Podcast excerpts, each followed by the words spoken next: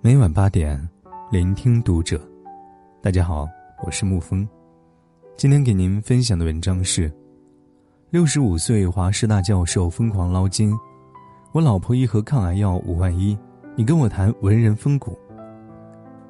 一提到古诗词，也许很多人都会说打扰了，告辞。毕竟好不容易熬过那些必备必考的项目，再想让人回头是万万不可能的事情。但在互联网上，有位老人家掀起了一股龙卷风，将大家对古诗词枯燥老套的印象刮到天上去了。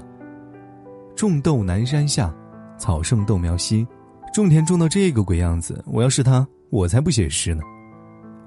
支张骑马似乘船，眼看落井水底眠，这就是典型的酒驾。骑马走着走着跌到井里去了。原来我们都错怪了古人。古诗词还能这么好玩？这位唤醒古诗词生命力的老人家，正是华中师范大学的古代文学教授戴建业。有人把他讲课的片段剪辑成短视频，仅仅十天就狂吸百万粉丝，获赞两百五十七万字。人民日报也为他打 call，发文盛赞，红得有理。因为戴老师和他的课实在是太魔性了。在我们的课堂里，诗人们得到的评价总是同情劳动人民的疾苦，热爱祖国的大好河山。但戴建业并不满足，希冀真正了解那些独立丰富的个体。诗仙李白、诗圣杜甫、诗佛王维、唐宋八大家，这些在课本上出现的人，都应该有着鲜活的生命力，而不是一串文字排列组合成的窟窿。戴老师最习惯干的事，就是把遥远时空的古人，生拖硬拽到现实当中来，仿佛他们只是戴老师的一个多年死党，可以尽情的吐槽。比如陶渊明，戴老师说，陶渊明是一个特别有幽默感的诗人。他第一句诗写的特别的隆重，“种豆南山下”，你以为他种的蛮好的，他突然来一句“草盛豆苗稀”。种个鬼的田哦！要是我种的田是这个水平，我绝不写诗。戴老师讲孟浩然的《春晓》，给孟浩然贴上的标签是佛系青年。春眠不觉晓，处处闻啼鸟。夜来风雨声，花落知多少。孟浩然天天睡到自然醒，像我每天都忙死了，下班还要洗衣服，哪有闲心去关心花落知多少？还有嵇康，他羡慕坏了。嵇康是一个演奏家、音乐家、思想家，这个狗东西长得还挺漂亮。我的个天啊！上帝对他太好了。他死的时候只有四十岁，我看到嵇康的传记以后，恨不得想去撞死。我今年六十四岁了，真是气死人啊！至于那个七分化为了月光，余下三分消成剑气，袖口一吐就是半个盛唐的李白，更是遭到了戴老师的连番吐槽。他一直以为自己有政治才干，在四十岁那年接到了唐玄宗的诏书，叫他进京。哇，仰天大笑出门去，我辈岂是蓬蒿人？一看这德行啊，就知道当不了官，让人恍然大悟。大才子李白之所以仕途不顺，原来是性格所致。课堂干货满满，全程爆笑连连，一追简直就停不下来。网友一度听得热血沸腾，忍不住尖叫。老师，你是有趣的要死啊，有才的要命啊！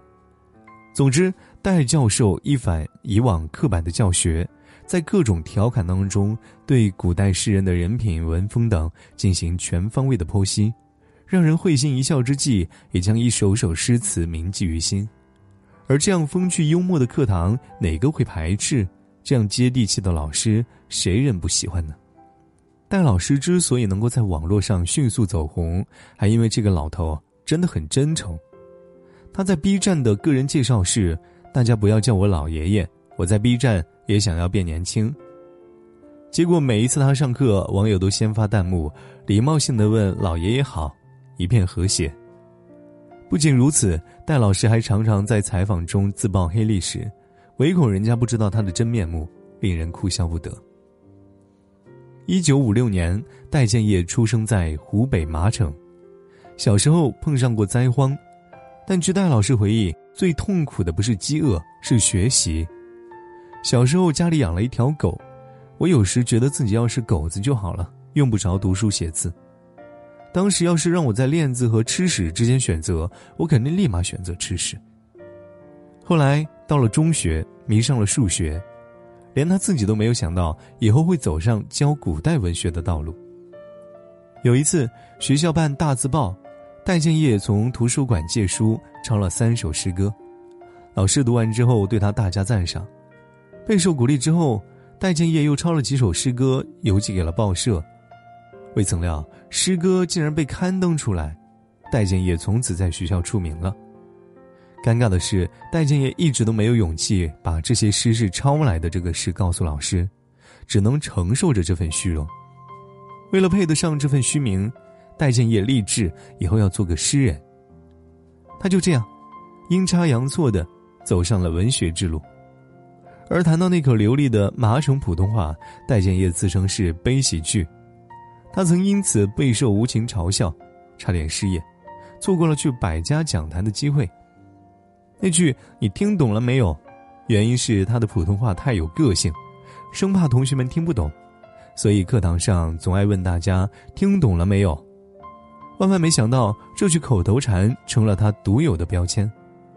等到适婚年龄，戴老师娶了一位城里的妻子。他经常在课堂上为了解释一些高深莫测的专业名词，以家长里短举例子。慢慢的，同学们也了解到了戴老师的家庭地位。戴老师说：“一个男人要想成点大事，身上必须要带点流氓气质，也就是带点匪气。否则，比方说我身上没有匪气，那我下班了就只能回家帮老婆刷碗洗袜子。”就是这样一个人格魅力满分的老爷爷，迷倒了万千网友。然而，人红总会是非多。走红之后，戴教授有一段时间疯狂的出席各种活动，参加各种演讲。在一次讲座中，有人义正言辞的说：“我承认你的课很好，但你这样为了钱到处走穴，有一个文人的风骨吗？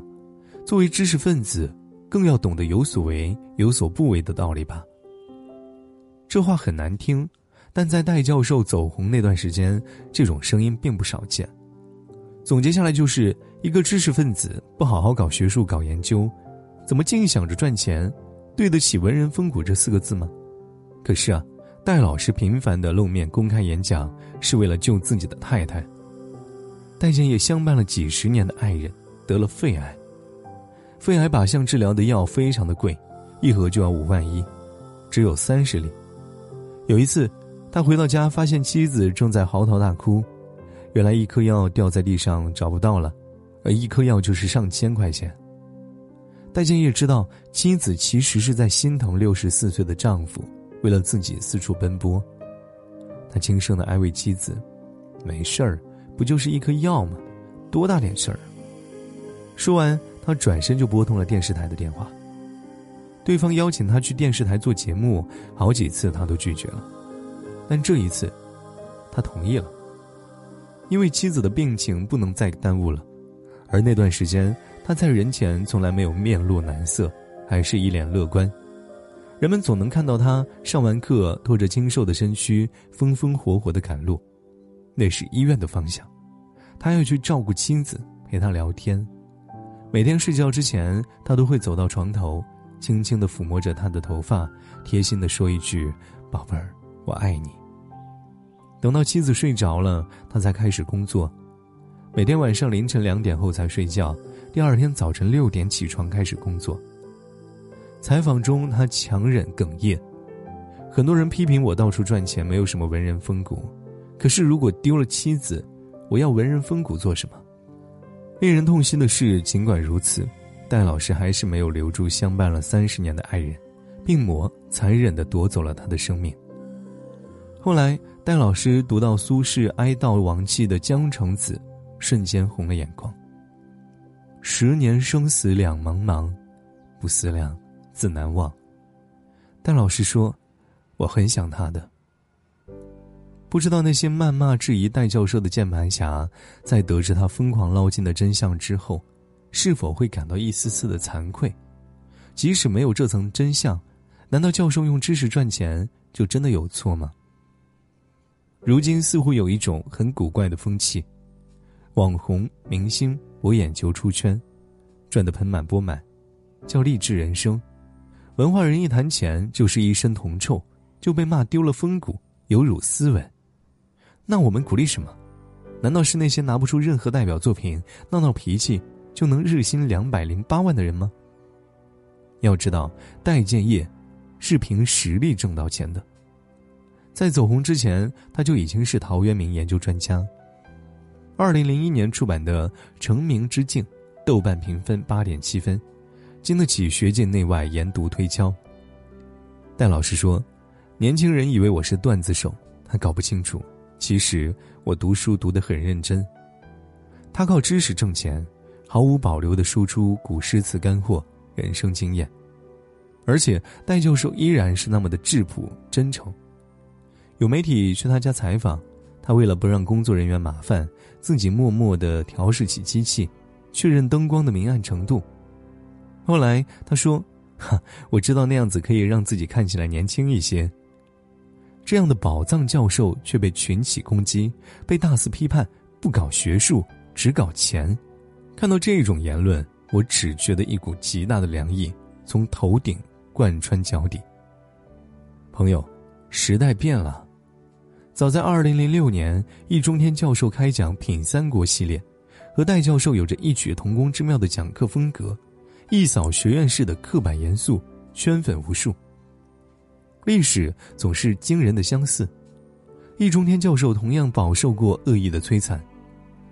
在一档访谈节目当中，一位留学美国的博士慷慨激昂地指责易中天教授不务正业，掉进钱罐子里，甚至还人身攻击，质问道。是不是当年放牛的时候，那些离你而去的母牛造成了你的空虚？一旁的撒贝宁震惊道：“我觉得你现在像头公牛。”有没有人记得当年多少人因为易教授爱上了历史？有多少学生因为易教授不费力的记下了知识点？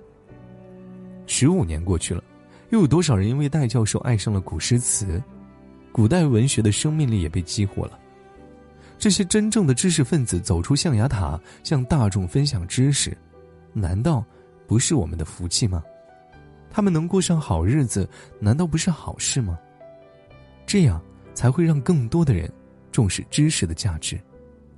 知识不仅可以为精神服务，也能为落地的生活成本服务。好了，今天的文章就给您分享到这儿。如果你喜欢的话，可以在文字下方点上一个再看。或者，将其分享的朋友圈。